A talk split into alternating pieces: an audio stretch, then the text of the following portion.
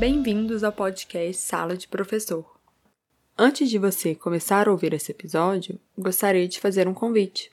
Acompanhe nossa página no Facebook e no Instagram, arroba Sala de Professor Pode. Te esperamos lá para comentar episódios e para ver um pouco dos bastidores. Agora sim, um bom episódio para você. Olá, bem-vindos à nossa sala de professor. Eu sou a Fabiana. E eu sou o Alisson.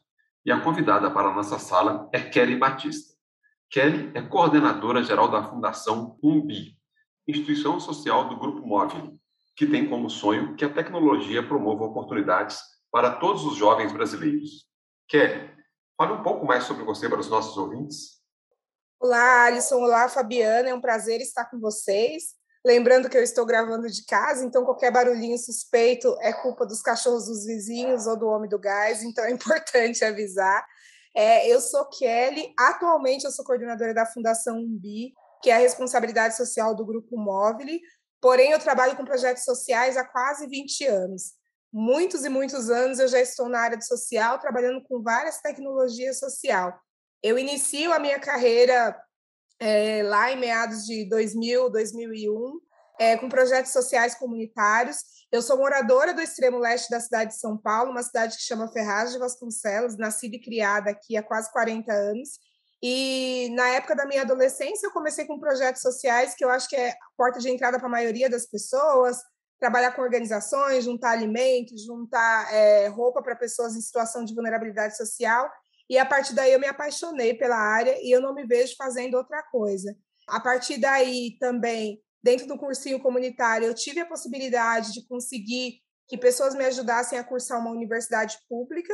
É, e aí a minha história, assim como a história de muitas mulheres pretas, né, nascidas nos anos 80, se cruza, porque eu sou a primeira da família a sentar num banco universitário, eu sou a primeira da família a sentar num banco de pós-graduação, enfim, eu sou a primeira em várias coisas, e isso me deixa muito feliz, porque hoje os que vieram depois de mim, até aqueles que vieram antes, né, foram buscar a educação, foram fazer faculdade, foram fazer cursos técnicos, e isso é uma alegria muito grande que eu tenho e, e que eu carrego por conta dessa iniciativa que eu tive de fazer uma faculdade.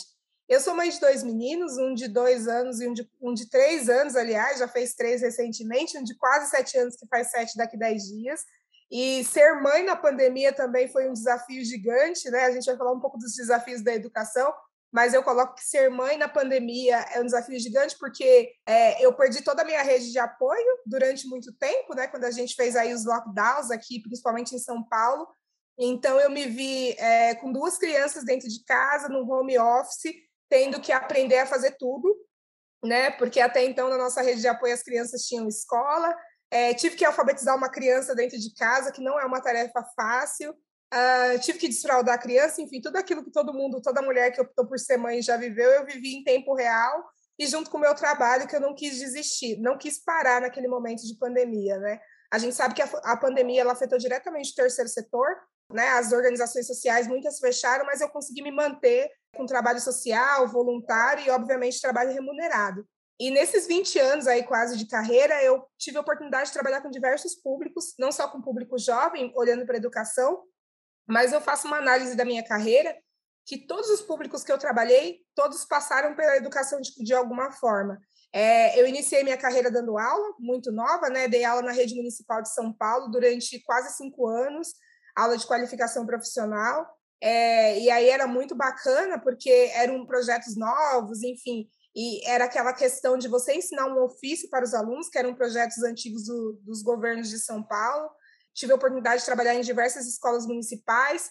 Posteriormente, eu fui para o Instituto Consulado da Mulher, que é uma ação social da marca Consul, que trabalha com empreendedorismo, geração de renda e gênero e educação popular. E aí eu me joguei no mundo da educação popular, foi onde eu conheci mais aprofundadamente Paulo Freire, foi onde eu conheci a economia solidária, é, foi onde eu pude viajar o Brasil inteiro conhecendo cooperativas de mulheres que fazem e acontecem no país. Por isso a minha paixão tão grande por gêneros e causas femininas. É, e aí depois as minhas outras passagens também foram com educação. Trabalhei na Gerando Falcões na área de qualificação profissional, ensinando jovens de novo o ofício empregando esses jovens.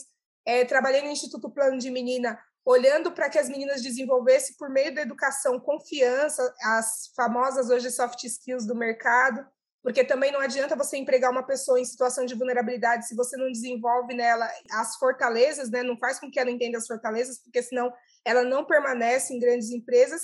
E agora eu estou aqui no, na, na Fundação Umbi, já faz um pouquinho mais de um ano, trabalhando com tecnologia e impacto social para pessoas em situação de vulnerabilidade. Então, a minha vida toda transitou em torno da educação e isso é muito bacana.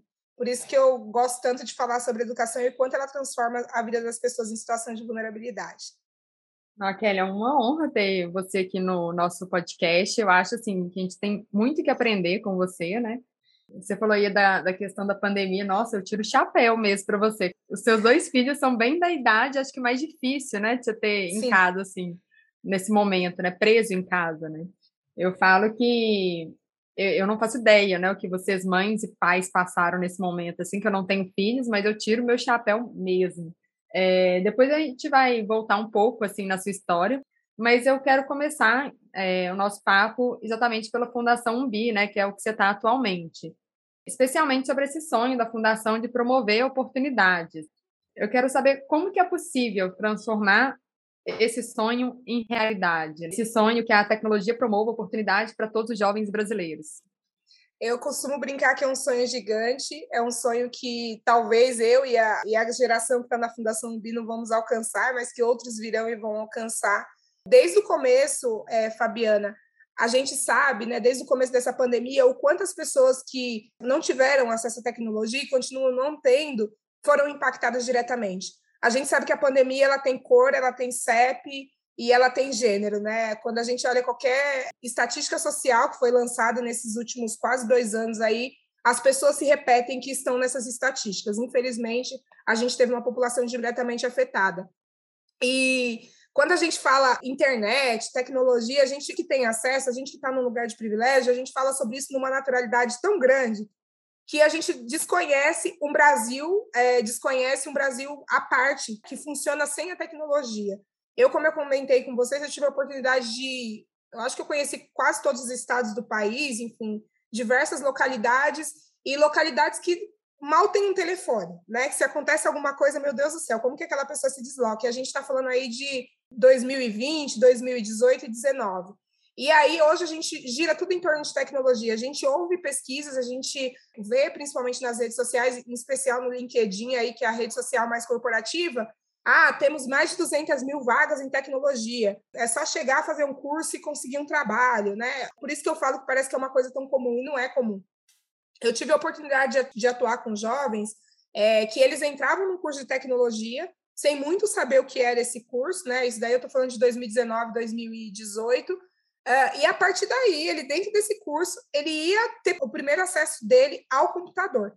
E aí você fala, nossa, um jovem aí de 17, 18 anos nunca pôs a mão no computador? Não, não pôs, porque a escola pública dele não tinha uma sala de informática, né? A gente sabe que é a realidade das nossas escolas públicas. Ele também não tinha é, a informação, né? Não tinha conseguido fazer um curso, os pais não tinham pago. A tecnologia que ele conhece é por meio de um smartphone, quando ele tem um smartphone, né? Porque normalmente nas, nas famílias carentes, o smartphone não é né, um para cada pessoa, é um ali do pai ou da mãe ou do irmão que todo mundo usa. Então, aquela pessoa jamais sabia de tecnologia. Ela entrava no curso, curso de programação. E aí vem uma outra, uma outra questão. Ela não tem raciocínio lógico, ela não teve matemática, ela não teve português na escola, porque os professores, infelizmente, né, a gente sabe do déficit de professores que tem no país. E aí, como que essa pessoa vai virar um programador e vai entrar numa grande empresa? Então, o buraco é muito mais embaixo, né? Quando a gente fala de tecnologia, a gente não pode partir do princípio que somos todos iguais, porque nós não somos. E aí, esse sonho grande, para mim, é super possível a partir do momento que nós tivermos políticas públicas, tivermos empresas, assim como o Grupo Móvel, e tivermos fundações, assim como a Fundação BI, que investam em tecnologia, em conhecimento por meio da tecnologia para formar esses jovens. E quando eu falo formar, no caso, no nosso caso da Fundação BI, nós formamos desde a base, né? Nós temos um chatbot que é o Aprendizap, que ele envia conteúdo de educação. Então, o jovem ali com smartphone e com WhatsApp, sem precisar baixar um aplicativo, ele consegue estudar o básico. E aí, hoje, a gente tem outras fundações, né? Dentro do próprio Grupo Móvel, a gente tem uma das empresas que é o iFood, que investe em formações de jovens é, na área de tecnologia, custeando cursos. E aí o jovem ele vai ali, é, consegue fazer do básico da tecnologia. Se ele tem um aprendizado, ele consegue ali resolver um pouco desse déficit educacional que ele tem. E aí eu acredito que ele pode ingressar numa área de tecnologia e a gente conseguir com que todos né, tenham acesso, com que todos possam falar, não, eu também posso ingressar nessa área. Porque o que a gente vê hoje, é, e aí eu acho que é comum para todo mundo que pensa em tecnologia, é que a gente tem pessoas é, estereotipadas, né? Pessoas que vêm de grandes faculdades, pessoas que já falam inglês, pessoas que, enfim, tiveram esse acesso, começam a programar desde os 10 anos. Quem não lê uma entrevista e, e a pessoa fala: Ah, com 10 anos eu ganhei meu primeiro computador e eu já programava, e aí hoje eu sou isso, eu sou aquilo. Então a gente parte desse princípio, e quando eu, Kelly, que moro numa periferia, ou quando um jovem que mora numa periferia lê isso, ou ouve isso, ele fala: Nossa, isso nunca vai ser para mim. Eu estou aí com, com mais tempo, não tenho essa condição e eu não vou conseguir. Eu, eu vivi essas histórias de jovens, né, de pessoas mais velhas que conseguiram entrar na tecnologia, partindo do princípio de primeiro a gente conseguir a educação, conseguir ali sanar esses gaps, né, de educacionais, passando aí por uma formação intensiva, é, custeada por empresas e hoje estão programando em empresas. É, e um outro ponto que eu gostaria também de trazer é que nós, como eu falei, muitas coisas parecem que são naturais quando a gente está num lugar de privilégio, né? Por exemplo, a questão da internet hoje no país, né? A gente tem aí essas discussões atualmente do 5G no Brasil, ao passo que tem pessoas que não têm nem o G, né? Não tem nem 1G, nem 2G, nem nada G porque tem lugares do país que simplesmente não chega a internet. A gente, durante essa, essa pandemia, aqui na Fundação Umbi, a gente teve relatos de professores que pegavam o conteúdo dentro do aprendizado pelo celular, imprimiam e levavam para os alunos em áreas periféricas rurais, porque os alunos não tinham acesso à internet. Então, a gente não tem essa democratização da internet. Então, a gente também, muitas vezes, parece que é um senso comum. Estou falando de áreas periféricas é, rurais, mas a gente tem áreas periféricas urbanas. O ano passado, uh, durante a pandemia, eu tive, eu participei de uma pesquisa aqui em São Paulo. Para quem não é de São Paulo, mas pensar que São Paulo tem eh, regiões rurais também, extremo sul, que são regiões de, de Ilha do Bororé, Palheiros, esses lugares não têm internet, né? As pessoas não têm acesso, as pessoas precisam se deslocar uma, duas horas para marcar um serviço de saúde ali, né? Um poupa-tempo, que é uma, um serviço aqui de São Paulo que você consegue tirar um documento. Então, as pessoas precisam se deslocar para conseguir marcar um serviço por falta de internet. Por isso que eu falo que a gente precisa ter junções de poderes, né? Tanto de políticas públicas governamentais, quanto é, de políticas empresariais, quanto de fundações, para que a gente consiga fazer com que todos os jovens tenham acesso né? E, e o nosso sonho grande é, aconteça. Legal, Kelly. É, reforço aí o agradecimento da, da Fabi, que já fez pela sua disponibilidade e sua presença. É, você tocou em alguns pontos que são críticos, né? Você falou da acessibilidade, que realmente é crítica. Não, o acesso à exclusão digital é muito grande ainda no nosso país. É, você falou aí da, da realidade, e às vezes eu fico na dúvida, sabe, Kelly?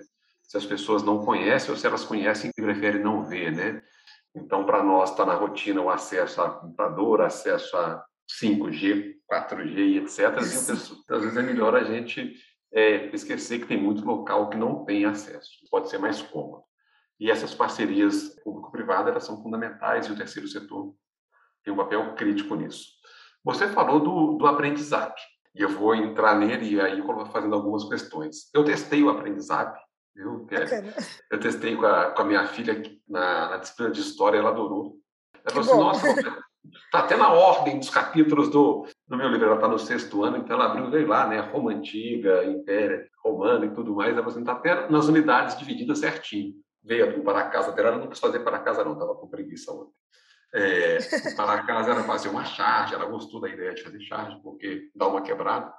E aí eu te pergunto o seguinte: você falou que tem lugar aí que o pessoal não tem os, os Gs, né, que é um smartphone por família, né? É, você acha que o, o aprendizado ele aumenta essa acessibilidade?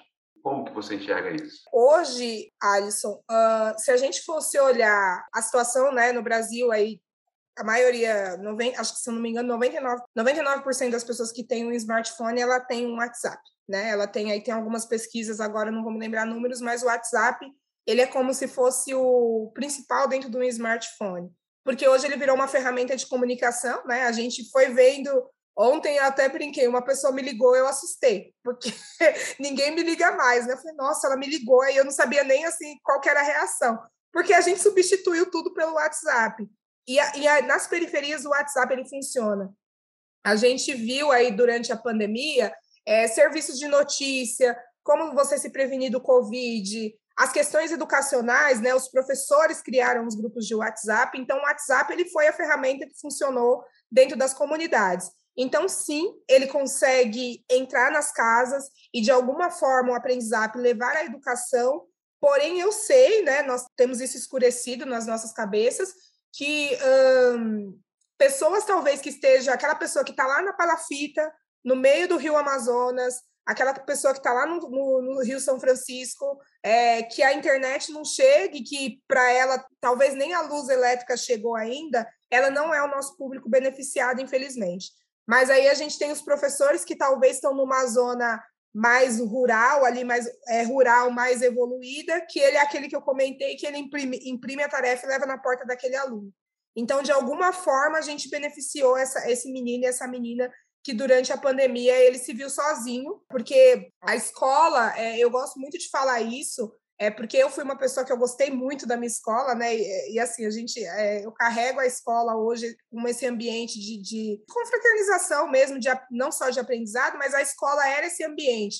Porque quando você está num local de exclusão, quando você está num local de fome, de violência, a escola é o seu refúgio, né? Quando a gente olha no meio das comunidades, quem já teve a oportunidade de ir para o Rio de Janeiro, para algumas comunidades que são formadas com, é, em no formato de morros, a gente vê a escola lá no meio, lá no alto, lá embaixo, a escola ali é o ponto que a gente tem de referência. Geralmente a pessoa fala, ó, oh, você vai até a escola tal que eu te pego lá.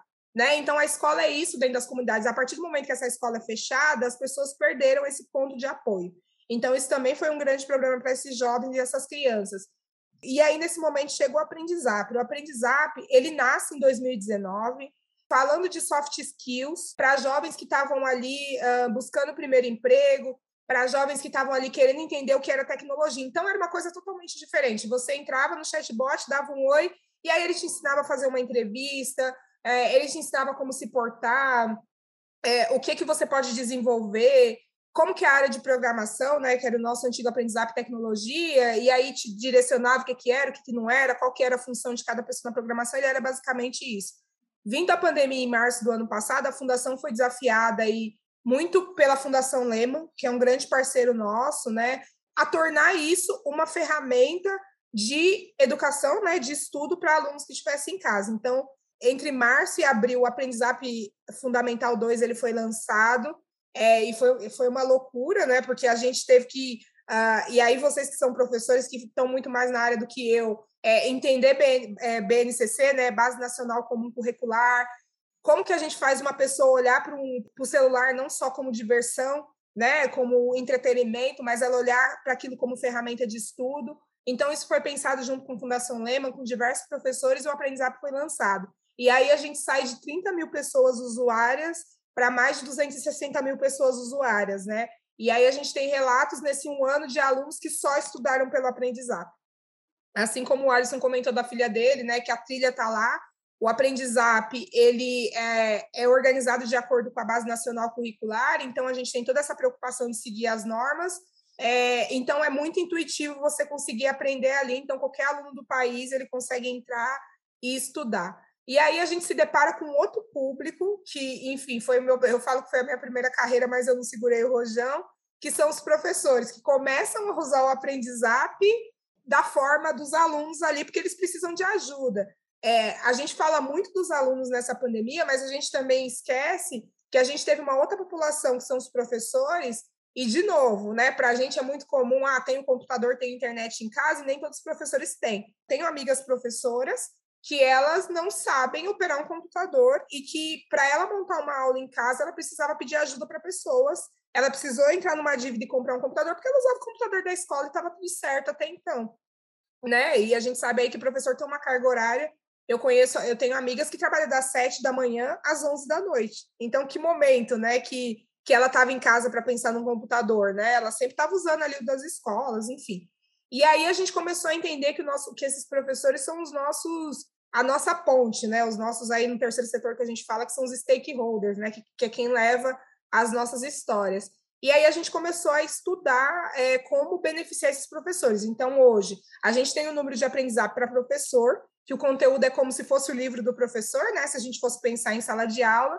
E a gente, esse ano, lançou também uma plataforma é, de professores dentro do no, no nosso projeto do Aprendizap, que o professor entra ali, ele consegue selecionar as matérias, ele consegue separar o que ele quer, o que ele não quer, ele pega um código e ele manda para o aluno, né, esse código do WhatsApp, o aluno entra por esse código e a partir daí a gente consegue também monitorar esse, esses alunos desses professores. Então ele meio que faz um diário de classe dentro do aprendizap. A, a plataforma ela funciona web, né, pelo computador, mas ela também funciona pelo celular. A gente tem toda essa preocupação de fazer com que a experiência do usuário pelo celular também seja boa, porque de novo a gente não sabe quem está com o computador e quem não está no dia a dia. Então, a gente hoje aí atende mais de 30 mil professores no país, e aí a gente, eu, eu costumo falar que os professores, eles são o nosso termômetro, porque a maioria dos alunos que estão no aprendizado, ele veio porque o professor colocou ele e falou, olha, vai lá, estuda, porque tem uma ferramenta legal, porque o professor mandou no grupo de WhatsApp da escola, então os professores hoje é o nosso maior tesouro, assim, eu gosto muito de valorizar e de falar o quanto é importante os professores em toda essa trajetória da pandemia porque assim como o pessoal que estava na linha de frente, o pessoal da saúde, eu, eu entendo que os professores também se mantiveram numa linha de frente, não tão diretamente indo para a rua, mas tentando manter a educação dentro do país. Kelly, você foi falando aí, e aí eu vou ligar assim duas coisas que você falou, né? Você falou do é, da dificuldade, às vezes os professores tiveram com a pandemia, né? E você falou da questão das coisas naturais quando a gente é privilegiado, né? E eu me sinto totalmente nessa posição. Eu brinco que eu estava preparado para a pandemia sem saber. Então, assim, até me dá um. A gente sente um pouco mal, às vezes, por isso, sabe? Porque eu tava, antes da gente começar a gravar, eu tava falando agora como que eu amo minha aula online. A minha é ótima, eu adoro estar em casa. E para mim foi muito fácil me adaptar, sabe? E aí a gente vê exatamente essa situação de privilégio, né? De, de tipo assim, de ter os equipamentos e saber mexer. Eu, eu sempre soube mexer muito fácil com tecnologia, né? Para mim é muito fácil isso. E aí foi um dos motivos até que a gente fez o podcast, né, Alisson? Na época, a gente estava vendo muitos professores desesperados, e aí a gente queria conversar um pouco, né? Ver os diferentes pontos de vista, tentar ajudar de alguma forma. Tanto que nosso primeiro, nossos primeiros episódios foram focados né, na pandemia, a gente conversou com diversas pessoas e tal. Foi nosso nossa tentativa né, de ajudar nosso 1% ali, né? E, e assim, eu estou gostando muito, diferente do Alisson, né? Eu não testei o aprendizado. É, então, eu queria saber, assim, um pouco mais, é, pensando nessa parte por trás aí dos bastidores, como que funciona o aprendizado eu vou mandar um WhatsApp para o número, eu vou receber o quê? PDF que eu recebo? É mensagem de texto? Quem está fazendo ali o conteúdo? Eu queria saber como é que funciona nessa parte prática. Boa, vou pegar do meio e vou destrinchando sua, sua fala. Quem está fazendo, né? Antes eram pouquíssimas pessoas, a gente tinha duas pessoas diretamente fazendo, e pessoas terceirizadas aí, desenvolvedores. E a, a, eu falo que o filho foi crescendo tão rápido que hoje a gente tem uma equipe direta no aprendizap de seis pessoas. E aí, por que, que eu falo isso? Porque não é uma coisa barata, né? A gente tem uma equipe mesmo dentro da fundação, né? CLT, enfim. Mas a gente aposta 100% que isso, qualquer investimento que a gente faça é pouco para o alcance que a gente tem né, para o que a gente pode transformar na educação do país. Então, hoje a gente tem uma equipe de desenvolvedores, a gente tem professor dentro do, da, da fundação que olha conteúdo, e esse professor, né, que é a Bianca, que é a nossa analista de conteúdo, ela coordena, hoje, nesse momento, a gente está coordenando por fora 21 professores, né, da rede pública. A gente abre é, editais, enfim, contratações de tempos em tempos temporários de professores que revisam e fazem novos conteúdos para o aprendizado. Então, nosso conteúdo ele não é estático, né? Ah, fizemos ali em abril de 2020 e acabou. Não, a gente está fazendo conteúdo o tempo todo, olhando a norma o tempo todo, vendo que de diferença está vindo de novidade e está refazendo conteúdo.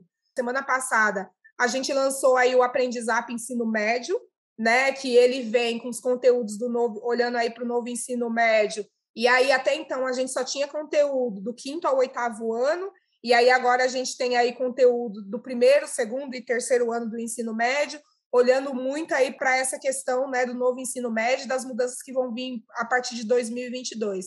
E aí, o que, que você faz? Né? Você dá um oi, literalmente, para um número de WhatsApp. Eu, eu vou falar o número, enfim, depois a gente pode deixar na legenda, mas você dá um oi para o 11, né, que a gente está em São Paulo, 97 450 6763, e aí você vai dar um oi, aí ele vai falar, vai perguntar quem é você, você vai colocar lá e você vai falar, ah, eu sou a Fabiana, eu estou no sexto ano do ensino fundamental e o meu interesse é geografia.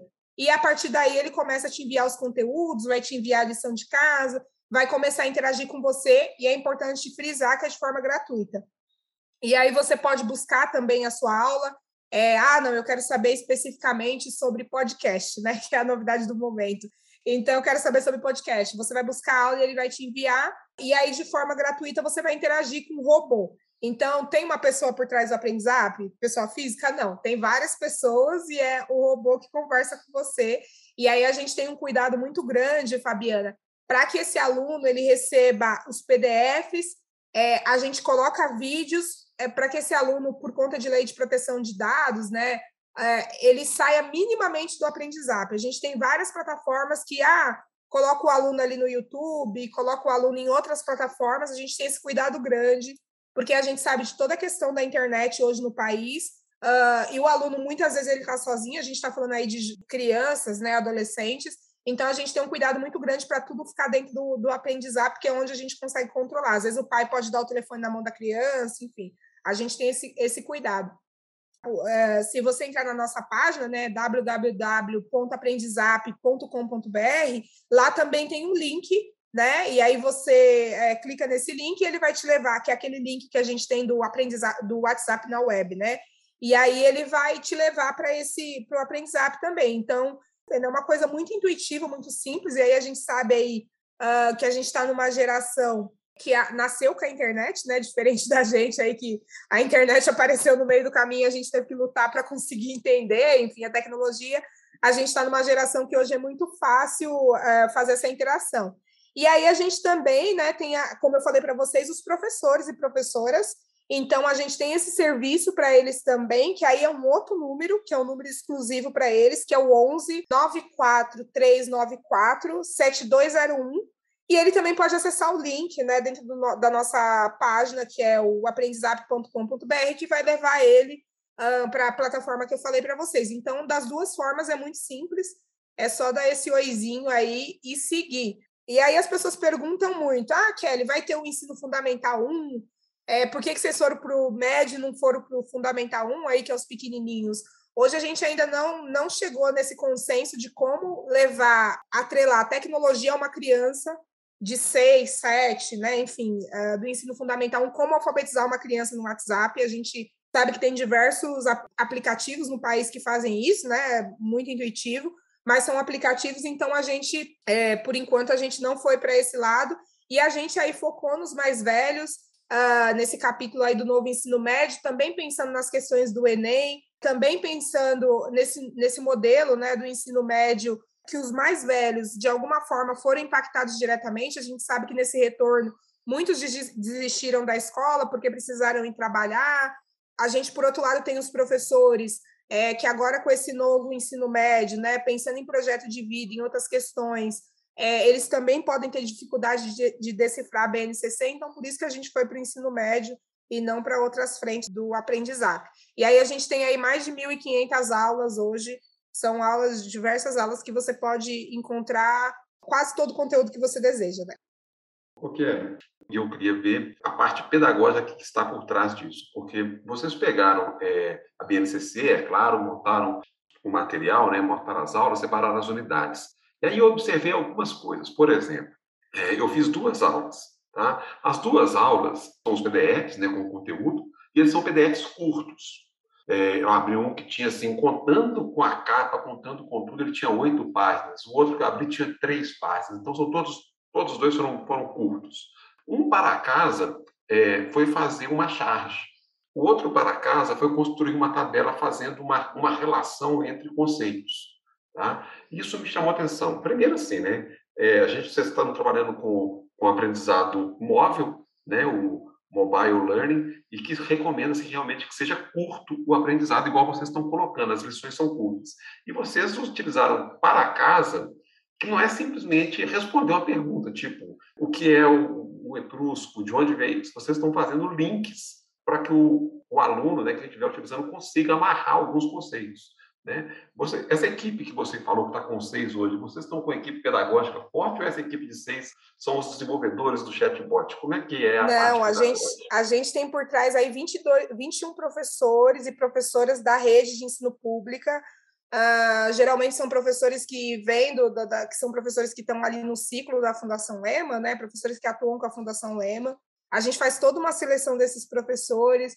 A gente tem reuniões semanais com esses professores e professoras para montar esses conteúdos, né? Então, são pessoas que estão em sala de aula. Eu costumo dizer que são professores que são diferentes, né? Que eles olham a educação como novas formas de ensino, que eles entendem que não é só um sim, não, A, B, C ou D, que ele coloca o aluno para pesquisar e para buscar. A nossa ideia, Alisson, é que, sim, o aluno entenda o que é uma charge, mas ele vá conversar com o pai, ele vai conversar com, com a professora, com outras pessoas e fala, olha, como que foi isso? Como é que você aprendeu isso na sua época, né? Enfim, eu, eu tenho a impressão que na nossa época a charge, né, caía até em vestibular e era uma coisa mais, né, que se tocou em charge, me, me veio isso, né? É, as críticas sociais vinham por meio de charge, então, para ele buscar esse conteúdo também. O aprendizado ele não vai ser um livro que vai te dar todo o conteúdo ali, né, aquele bloco de conteúdo, e também tem essa questão do tempo de tela, né? Até o quanto você consegue prender a atenção de uma pessoa numa tela sem que ela perca o foco que realmente ela está estudando. E aí tem casos muito engraçados. A gente tem alunos que a gente tem aí uma média uh, de eu não vou saber quanto que está hoje, mas há três, quatro meses atrás estava uma média de 14 dias aulas por aluno. Então, quer dizer, um aluno ele entrava ali durante 14 dias no mês, né? Que está mais ou menos perto dos 20 dias úteis que a gente tem no mês. Mas aí, quando a gente vai é, quebrar essa média, eu tinha aluno que num dia ele fazia quase toda a matéria de uma, de uma disciplina. E aí você vai ver o aluno que ele está em casa ocioso e tem uma certa ansiedade, ele quer desenrolar o estudo dele, né? Ao passo que tem aluno que entra a cada dois dias, né? E aí uma coisa que é interessante, é, Alisson, é que o, o aprendizado quando ele vê que o aluno está um tempo fora, ele manda uma mensagem, e aí, sentindo sua falta, né? Você não entrou hoje, o que está pegando, né? Tanto para o professor quanto para o aluno, que é aquele estímulo que a gente precisa, né? Quando a gente está nesse ensino remoto. Eu, enfim, eu me enfiei várias coisas remotas eu confesso que foi fiasco, né? Algumas eu desisti né, dessa pandemia, mas é isso, né? Precisa me lembrar, porque senão você fala, ah, vou sair falando inglês fluente depois dessa pandemia, né? E não rolou. Mas a gente precisa desse estímulo, sim, que a maioria dos aplicativos eles fornecem, a gente faz esse trabalho também. A gente tem mania de querer começar tudo, aí usou a pandemia para começar tudo e não começa. Você é respondeu é uma coisa que eu ia, que eu ia te perguntar, se vocês tinham esse, essa chamada do aluno, né? Essa busca ativa com o aluno, né? Está na moda falar aí as buscas ativas. O WhatsApp também vai atrás do aluno, né? O, o aprendizado e manda uma Isso. mensagem resgatando esse aluno. É, é importante porque também, Alisson, a gente está falando aí de um cenário que todo mundo que procurou o aprendizado é porque estava precisando da, de estudar, né? Estava nessa situação. E aí eu vou dar um corte no, no ano passado, antes de vir para a fundação. Tem muita conexão com isso. Eu fiz uma campanha é, dentro do TikTok, enfim, por conta do plano de menina que eu trabalhava. Logo quando começou a sair as pesquisas da, da violência, e a gente viu que as meninas e mulheres estavam com índice de violência altíssimo, violência doméstica, né? Acho que vocês devem lembrar aí que de maio até julho foi uma loucura, né? Quando começou a sair pesquisa e o aumento de, de feminicídio. E aí a gente, obviamente, o agressor estava tancado com a pessoa em casa, o violentador, e, e aí a gente vai fazer essa campanha. E, e por que, que eu estou falando disso, né? Na educação, a gente precisou é, ir para uma rede social para fazer dança, né, dancinha, não menosprezando, mas é que a gente fala dancinha mesmo, não menosprezando a rede, para chamar atenção para uma causa que era óbvia. E aí, quando eu comecei a conversar com essas meninas, porque aí a gente teve 20 milhões de, visual, de visualizações na, lá dos vídeos, enfim, a gente teve, nossa, dezenas de milhares de vídeos gravados.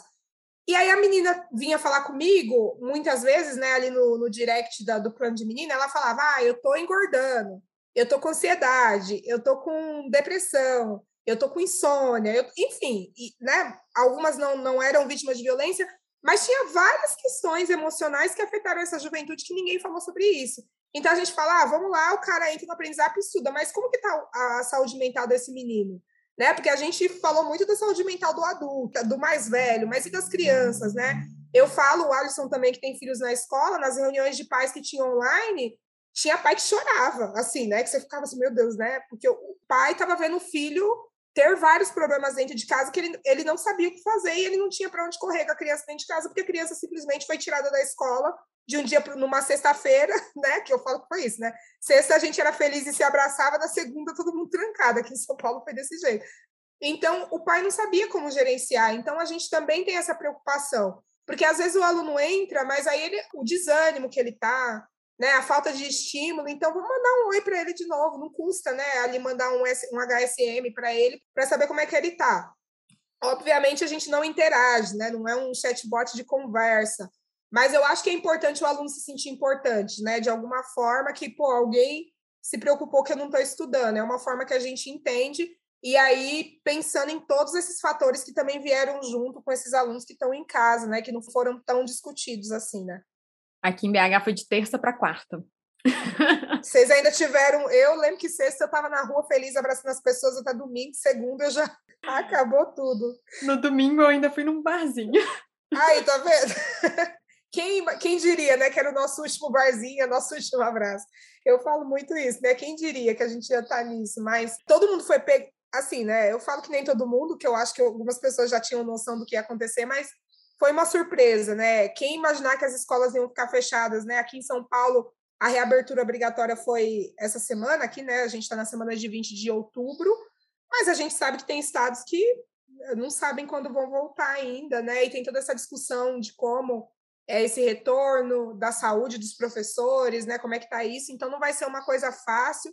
Eu acho que vocês que estão ouvindo é, especialistas em educação e são da área de educação diretamente, é, eu sempre falo isso, as pessoas dão anos, né? Em quanto tempo isso vai ser recuperado na educação? Eu não consigo arriscar estimativa de anos. Eu acho que não tem uma, não tem uma conta que, que vá suprir esse, esses quase dois anos aí que a gente viveu. É, isso que você falou é engraçado. Não sei porque eu fui, eu fui ouvir de novo algum episódio nosso antigo, né? Dessa época da pandemia mesmo, assim. E a gente chegou a entrevistar a secretária de educação aqui de BH, assim, foi um dos primeiros episódios, sabe? E tava tudo fechado, aqui em BH foi, foi bem rigoroso, né? O lockdown, assim, eu, eu acho que foi certo até. Mas aí ela tava falando, assim, ela tava com uma esperança, a gente, sei lá, entrevistou ela em abril, maio. Ela falando a, a esperança dela de agosto do ano passado, ela já tá voltando às aulas presenciais, sabe?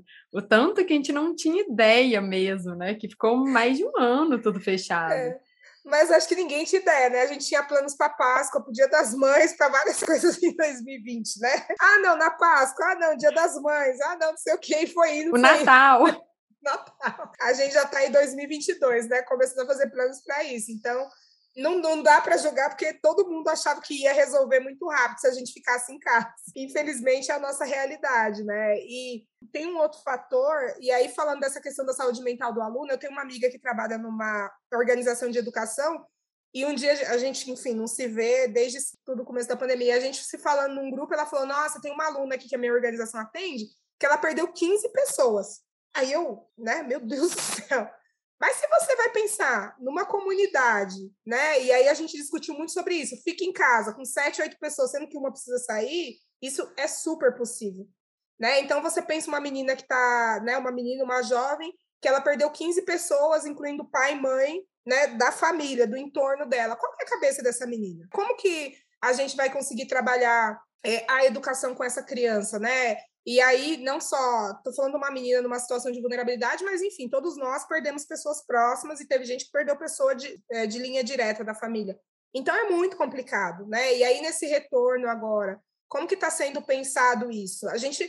Eu queria fazer muito mais, né? Eu falo que, por mim, as, se a gente pudesse ter roda de conversa com os alunos, porque a gente seleciona números, manda mensagem e fala: eu posso te ligar para conversar com você e fazer uma entrevista para a gente saber se realmente o que a gente está fazendo está mudando o ponteiro. E aí a gente conversa com alguns alunos, com alguns professores, mas não chega nem a 1% de todo mundo que usa. Mas eu falo que se eu pudesse, eu passaria o dia aí é, conversando com essas pessoas, entendendo qual é a realidade, por que, que ela foi para o aprendizap, onde que ela mora, como é que está a educação naquele lugar, para a gente é, pensar coisas diferentes, né? Para a gente não ficar só nesse Brasil que é eixo sul-sudeste, né? Porque a gente também tem muito essa tendência, principalmente quem está em projeto social, tudo acontece no sul e tudo acontece no sudeste. Então, é, a gente também tem que tomar esse cuidado. E aí, só um parênteses nisso tudo, obviamente proporcional à, educa à população, mas os, os maiores índices de usuários do Aprendizap é Norte e Nordeste. Então, a gente tem aí estados, uh, se eu não me engano, Paraíba, estados da ponta do país, que os jovens, né, proporcional à, à população, usam muito mais o Aprendizap do que jovens no Rio de Janeiro, por exemplo, né, que está aí numas, em regiões talvez mais privilegiadas. Voltando na, nessa questão do, do privilégio, né, que é muito isso que você falou no ficar em casa era um privilégio, né, na pandemia. É, mas eu queria voltar um pouco no que você falou lá na sua apresentação, Kelly, sobre as dificuldades que você teve, né, para chegar onde você está. Você falou de ser assim, né, a, a primeira da família a fazer uma, uma faculdade, né, de ter de ser uma inspiração hoje, né, para várias pessoas. Eu queria saber, assim, na sua opinião, né? Eu sei que é uma questão de políticas públicas, de reforma é muito maior, às vezes, né, do que a gente, mas como que nós, professores, podemos fazer o nosso 1%, né? Como é que a gente pode ajudar um pouco mais? Bacana. Eu gosto muito de falar que eu tive professores, e aí eu, como uma pessoa preta, a maioria foram professores pretos, que seguraram na minha mão e me fizeram chegar aqui. Quando eu saí do ensino médio, eu tinha feito um curso técnico na época de nutrição e eu falava, bom, vou fazer faculdade de nutrição. E aí, a faculdade, na época, a gente está falando aí de 2 mil, era 800 reais, assim, não tinha políticas sociais, não tinha cotas, não tinha nada disso, né? Era um outro governo. E aí, eu, obviamente, não fui fazer nutrição. Eu fazia um estágio, Fabiana, que eu ganhava um real por hora, gente. E hoje eu, eu penso, eu falo, gente, como que a pessoa pagava um real por hora no estágio? Mas a gente está falando dos anos 2000. Para mim, ganhar 200 reais, eu tinha que trabalhar 200 horas isso estudando e, e, e, tal, mas 200 reais era um dinheiro considerável, você conseguia pagar é, contas em casa. Então a gente está falando de outro tema. Mas hoje, olhando isso, eu falo, gente, me explorava. que absurdo, né? Pensando nisso. É, e aí, quando eu fui para o cursinho, um dia uma mulher entrou no cursinho, a, a, a, Juliana, eu mantenho contato, ela é aqui da minha cidade, de vez em quando eu mando uma mensagem para ela, e ela estava concluindo jornalismo. E ela era preta como eu, porque também tem a questão do colorismo no país, né? Tem aquelas pessoas que são pretas de pele mais clara, e aí, às vezes, alisa o cabelo, é o, é tido moreno do país. Eu não, eu sou uma mulher preta, de cabelo crespo, então, né, é, eu nunca tinha visto uma mulher como eu numa faculdade, eu tinha tido uma professora como eu, eu já tinha tido um professor de matemática, acho que na quinta série. E aí ela falou que estava fazendo, estava se formando em jornalismo numa faculdade particular. Eu fiquei pensando, gente, como ela é rica, como que ela tem dinheiro, eu preciso fazer faculdade. E isso, e aí eu comentei no cursinho com o coordenador do cursinho, ele falou: olha, tem, tem a FATEC, né, que é uma faculdade de tecnologia aqui de São Paulo, a gente paga a sua inscrição, porque eu não tinha dinheiro para pagar a inscrição, e a gente acha que você passa. Naquele tempo, o Enem era uma coisa muito. não era muito divulgada, e eu tinha feito o Enem naquele. Um ano antes, né, que eu estava no ensino médio, isso foi no meio. É, seis meses depois que eu saí do ensino médio, eu tinha tido uma nota razoável. Mas o Enem não era tão aproveitado. E aí, naquela, naquela faculdade, você poderia colocar ali o seu, a sua pontuação do Enem. E aí eu fui fazer, e aí eu olhei os cursos, obviamente não tinha nutrição, porque era uma faculdade de tecnologia, eu olhei um, olhei outro, olhei logística, que eu nem sabia o que era, e continuo. Eu falo que eu saí da faculdade sem muito bem saber o que é, mas aprendi muito, enfim, por isso que eu estou aqui e fui fazer logística. E passei no vestibular, e aí eu lembro ligando para minha mãe do orelhão, acho que a geração nova não sabe nem que é um orelhão, né, gente? Eu ligando da porta da faculdade e falando para minha mãe que eu tinha passado, e minha mãe falou: e agora? Eu falei: agora eu vou fazer. E ela, que curso você vai fazer? Logística. Ela, o que é? Eu falava, eu não sei, meu Deus do céu. Não tinha Google, né? Não tinha nem internet, nunca tinha mexido na internet. E aí fui fazer logística. Chegou na faculdade, a gente fura a nossa bolha dois. Eu falei que foi a primeira vez que eu, que eu senti o quanto a gente é, é, Eu era pobre, assim, porque eu era muito pobre. Hoje eu não sou. Hoje eu, eu falo, não sou a classe média aí que o pessoal fala. Mas eu sou uma pessoa que, né, eu tenho uma condição de vida bacana, enfim. Não sei o quanto hoje a gente mensura nesse país novo aí que a gente está vivendo. Mas aí aquela história de ter uma calça para ir para escola, de andar oito quilômetros para chegar na faculdade, de chegar na faculdade estar tá com fome, alguém te dá comida, porque eu fazia faculdade quase integral. Então, essas histórias, assim, eu falo, gente, eu tenho pânico do meu período de faculdade. O pessoal fala de faculdade com felicidade, barzinho. Dizem que quando a gente vive situações traumáticas, a gente apaga da memória. Foi o que aconteceu comigo. Mas lá o diretor da faculdade era um homem preto, que eu achava o máximo, assim, ele morreu recentemente, ele era doutor. Eu falava, gente, como que ele é doutor? E ele, quando ele me viu ali, ele, sabe, quando parece que ele me adotou, né? Então ele me ajudava muito, me colocou para fazer estágio dentro da faculdade, porque eu não tinha como ir para uma empresa fazer estágio, e dois professores que me acompanharam a faculdade inteira foram meus orientadores de TCC, uh, que também eram dois homens pretos. Então, professores e também vindos da periferia. Então, eu sempre falo que na minha vida, obviamente, eu tive professores brancos, indígenas, enfim, que cruzaram a minha vida, mas eu acho que quando as pessoas veem pessoas parecidas com elas iniciando a carreira, elas fazem questão de segurar na mão, assim. E eu faço muito isso, sabe? eu pago inscrição, eu converso com jovem, me chamou porque eu quero que outras pessoas como eu não tenham uma história de vida tão.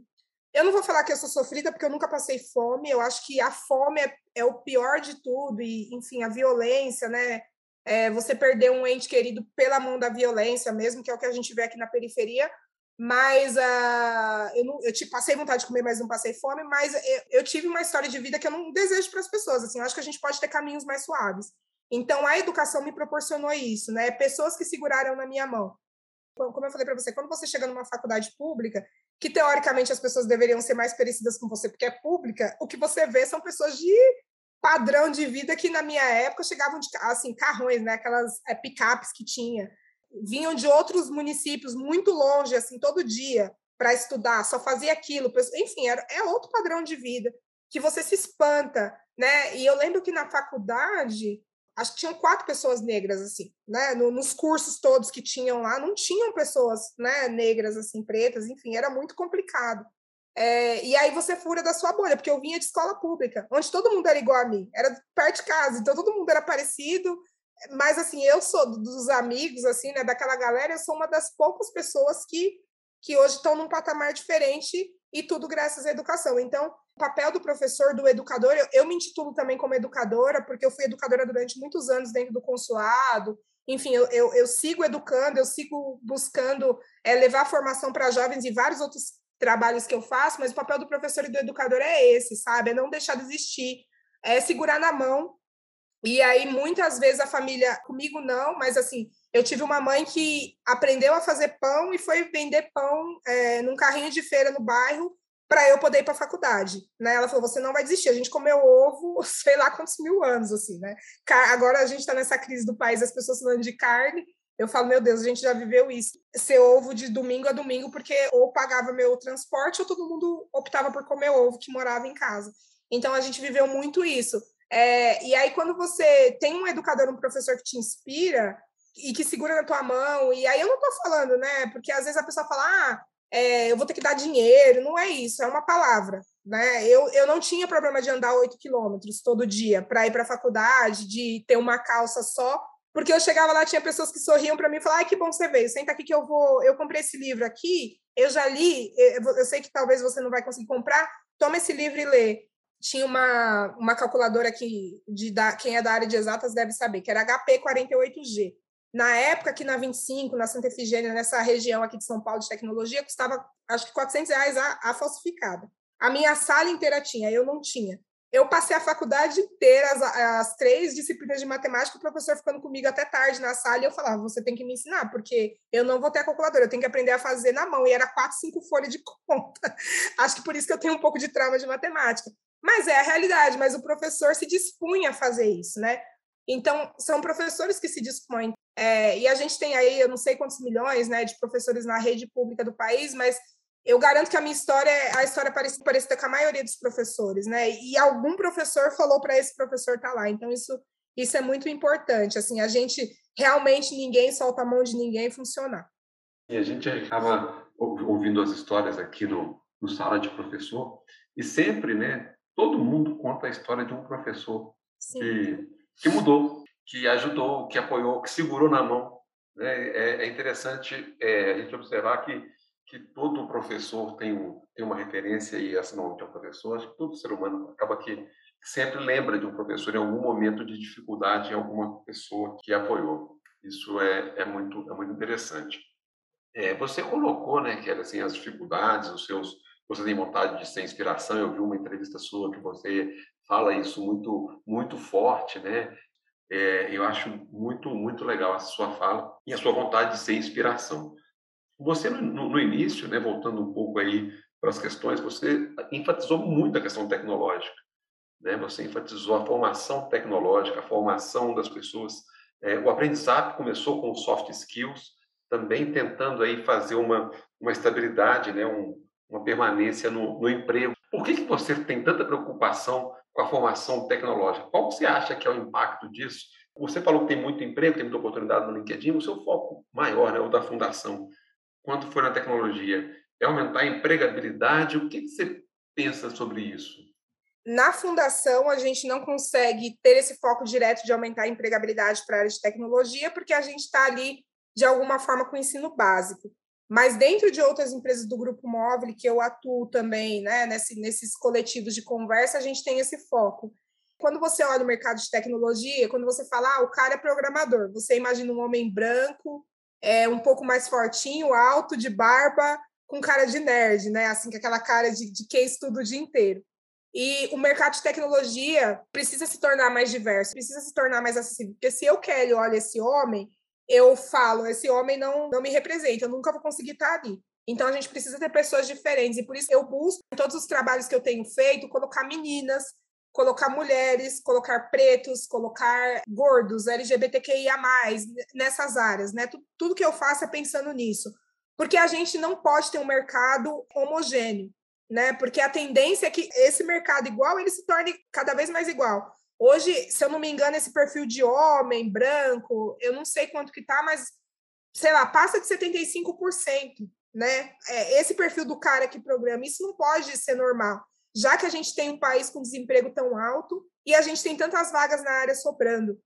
Então, sim, eu acho que é possível a gente ter um mercado diverso. Eu, eu bato muito nessa pauta da diversidade, porque eu sou uma pessoa que, que me encaixo né, nessa interseccionalidade de grupos minorizados. E eu, é, fugindo das estatísticas, eu não estou é, com vários filhos, eu não sou mãe solo, eu tenho faculdade, eu tenho pós-graduação, enfim, eu rompi as estatísticas que já me foram taxadas quando eu nasci. Então, isso é muito possível, mas a gente precisa investir. Né? E quando eu falo investir, não é só investir financeiramente. Eu sempre deixo essa, essa mensagem para as pessoas: mentorem outras pessoas. Mentorem pessoas diferentes de vocês, porque ao longo da vida eu tive professores e professoras, mas eu também tive mentores e mentoras, pessoas que já estavam aí no alto escalão de empresas, que olhavam e falavam: não, vamos bater um papo, eu quero conversar com você, eu quero te ensinar coisas.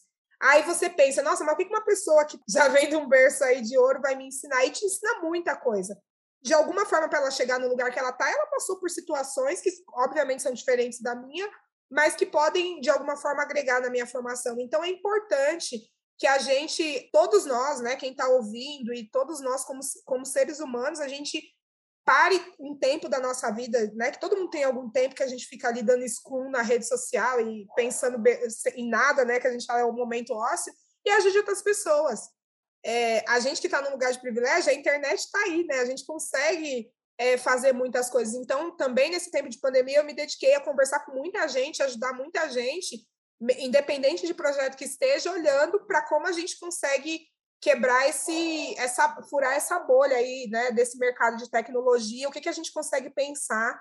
É, tem muita gente que fala, ah, você empodera mulheres, fala, né, já ouvi isso várias vezes, eu falo, gente, eu não empodero ninguém, as pessoas se empoderam sozinha. A partir do momento que você dá uma condição para uma pessoa, ou educacional, ou financeira, que ela se sente capaz de construir conseguir alguma coisa, ela já se empoderou sozinha. Né? Eu não tenho uma varinha de condão que eu bato na cabeça da pessoa e ela se torna empoderada. Se a minha história faz com que a pessoa se inspire, ela busque coisas e ela, ela se empodere, é, é o mérito todo dela. Por isso que eu faço questão de contar a minha história também, muitas vezes para que as pessoas ouçam e, e de alguma forma pensem em, em formas de se transformar também. Adorei a varinha de condão, quem dera se fosse tão fácil. é, porque as pessoas acham que seja empoderado e pá! Aí a pessoa não é assim, gente. É, infelizmente, esse episódio tem que terminar, né? Uma ah, hora. Ah, e no final, é, nosso convidado, nossa convidada, né, sempre deixa uma dica para os nossos ouvintes. Aí a dica é livre, tá? Pode ser um, um livro, uma série, um filme, pode ser mais de uma também. E também pode ser, como eu gosto de dizer, uma dica para a vida. Tá. Uma dica 1, um, divulguem o aprendizado. É, contem para as pessoas que existem formas de estudos gratuitas é, de qualidade no país. E aí a gente tem muito esse papel, né? De divulgar, de falar coisas boas que estão acontecendo no país. A política rege o nosso país, mas não é só os políticos que vão mudar o nosso país. A gente tem uma parte muito grande nisso. Então, não só o aprendizado, mas existem diversas iniciativas bacanas vale a pena divulgar, né? Não, não fique só para você o conhecimento do que adquiriu. É, então, acho que a minha dica é essa. E na linha do conhecimento que adquiriu, não fique só para você, passe seu conhecimento para outras pessoas, que foi o que eu falei agora há pouco, sobre a mentoria, sobre puxar uma pessoa para conversar, sobre ajudar uma pessoa. As pessoas têm muito isso, ah, eu, eu ajudo, aí eu tenho que dar dinheiro, tenho que dar comida. Não é isso, gente. O conhecimento é, intelectual, o conhecimento que a gente, né, o quanto de experiência que eu acumulo, que o Alisson e Fabiana acumulam e pode passar para outra pessoa é muito valioso. Procure pessoas, procure entidades que têm jovens, vão conversar com esses jovens. É, não acho que jovem é vagabundo, não acho que jovem é a geração que não quer nada, que é a geração que vai, essa é a geração que vai dar errado. Não lance essas profecias, essas maldições na juventude, porque a gente está numa nova geração que é diferente, né, da nossa, né? Acho que eu, Fabiano e o Alisson aí a gente cruza aí as gerações, era totalmente diferente os nossos, a nossa juventude. E hoje a gente vê que as pessoas meio que já amaldiçoam a nova geração, que é uma geração de gente preguiçosa, é uma geração de quem não quer estudar. Então, por que não a gente conversar com esses jovens e levar esses jovens é, que estão em situação de vulnerabilidade por meio da educação? E tem uma coisa que eu gosto sempre de falar, recentemente eu estava falando com um grupo de pessoas, que a gente tem que deixar o nosso senso comum de lado. Você não sabe, você não pode ter pré-julgamento, né? Você não vive com a água no seu pé, com um tiro na sua porta, com a violência, com espancamento dentro da sua casa. Então, não julgue as pessoas quando a gente não está no lugar do outro. Porque a palavra da moda é empatia, mas é empatia até a página 1, né? Passou da página 1, não é mais, não é mais parecido com o que eu acredito, já não é mais empatia, é mimimi. Aí já muda o roteiro. Então, é interessante a gente não fazer pré-julgamentos e se a gente tem possibilidade de ajudar as pessoas. Porque, né, aí parafraseando um pouco de Paulo Freire, né, nós vamos, a educação vai mudar as pessoas que vão mudar o mundo, e eu acho que a gente está aí nesse momento agora de entender que só a educação vai salvar o nosso país, então por que não a gente ser o, o percursor disso? E foi um prazer, gente me chamem para conversar sobre outras coisas. Ah, nós que adoramos, ah. Kelly. Adorei a, a dica. É. Só vou fazer uma correção aí, ó. O Alice está de uma geração muito acima da minha, não ah, Não sei, Fabi, eu meio que. Pra que você foi contar, Fabi? Eu estava aqui sentindo. Alisson, eu fiquei meio em dúvida, eu fiz uma média entre nós três. Então, em algum momento aí a gente deve ter se cruzado. Te agradeço, viu? Fiz uma média. A Fabiana, a Fabiana que foi atrapalhar tudo. Ô, ô Kelly, mas muito boas suas dicas, gostei muito da sua fala. É, adorei o, a empatia na página 1, né? Adorei, é. e é bem assim mesmo. E agradeço muito você, sua disponibilidade, tá? de você bater esse papo conosco. E certamente vai ser um episódio muito gostoso de ouvir, porque foi muito, foi muito bom realmente. Tá? Muito obrigado pela sua disponibilidade. Bacana. Obrigada a vocês e vida longa ao podcast. Eu espero que esse retorno não acabe com essas conversas, que é sempre muito bom e importante. Eu sou consumidora assídua de podcast. E assim finalizamos mais um episódio do Sala de Professor. Nesse episódio, recebemos Kelly Batista, coordenadora geral da Fundação Umbi. Se gostou, compartilhe e até o próximo episódio.